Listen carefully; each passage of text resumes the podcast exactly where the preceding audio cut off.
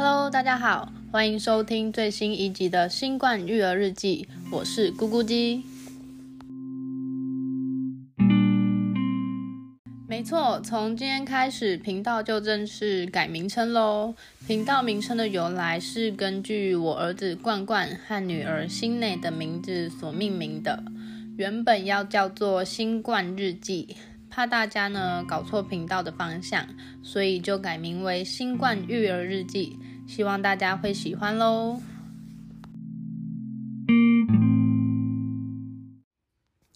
我们家新内啊，从小就有一些过敏体质，就是每到夏天的时候啊，他身体都会非常痒，非常痒，然后就一直去抓，一直去抓。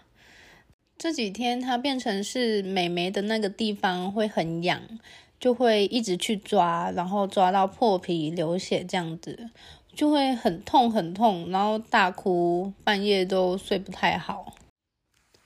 所以我就找了一个时间带他去医院给医生内诊，因为我在家的时候也是会自己将他躺在床上，然后脚脚打开，妈咪帮你抹咬药这样子。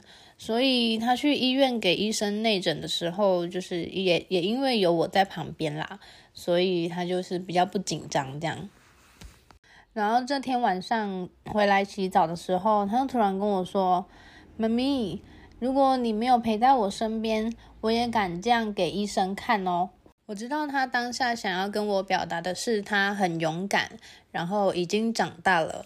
因为那时候医生对他内诊的时候就有说，嗯，妹妹你好勇敢哦，很棒哦，这样子称赞他的话。我当下听完他这句话的反应就是跟他说，没有，不对，不行，只有妈咪在你身边的时候，你才可以这样子嘴腿腿张开给人家看。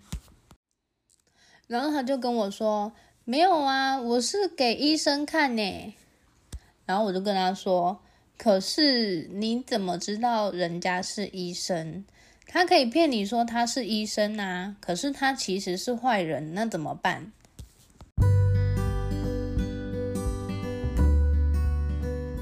那时候我就在想一个问题：平常我们教导他不要乱吃别人的东西，不要跟陌生人走，这些我们看似有在教导他们的话语。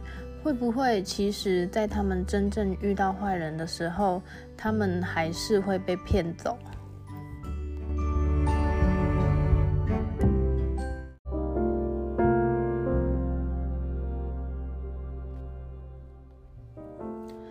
坏人不会在脸上写着“我是坏人”。而是会假装成我们信任的人，这让我想到最近听到的另一个 podcast，在讲述的一个案件，是在说台湾在民国七八零年代发生的一件连续杀童案，而案件的凶手伪装成小孩子认识的大人，说要给他们糖果饮料，而把那些有毒物质放在其中，让他们中毒身亡。这天，我语重心长的跟心蕾说：“只要是爸比妈咪不在的时候，你的身体绝对不可以给其他人看或是摸。如果对方说是医生、是老师或是警察，也一样。只有爸比妈咪在的时候才可以。”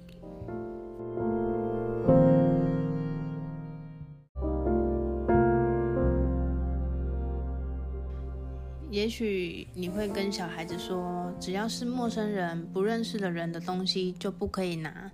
那如果坏人今天跟我们的小孩子说：“哎，这个是你妈妈要我拿给你的，或者是哎，今天你爸爸有事，所以要我来接你。”那他们是不是就可能因此会被拐走？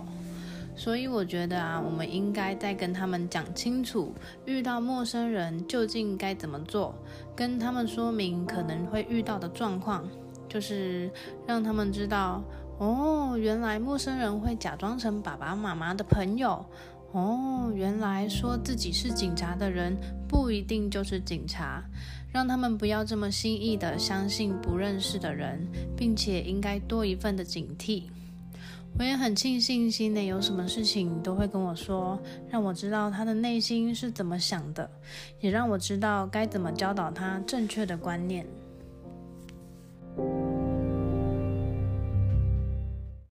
对了，结果心内检查完后，医生说是上完厕所没有擦干净所造成的。所以啊，我们真的好好教导小孩正确的清洁方式，尤其是女生。之前都听说要由前往后擦，拜托，谁上厕所会有前往后擦？那个姿势根本就不顺，好不好？就连我们大人自己都不会这么擦，好吗？看诊后，医生要我教他卫生纸敷在美眉上面，就会洗尿尿了。至于大便，我是教他左手把屁股翻开，右手拿卫生纸从大便的地方开始往后擦，然后每次洗完澡啊，妹妹都会用吹风机把它吹得干一点。改变了这些习惯后，之后他真的现在就没有再一直抓抓抓了。哦，还有，因为他有过敏的体质，所以现在我们都每个礼拜都非常的勤劳洗棉被，让他不会有尘螨过敏的问题。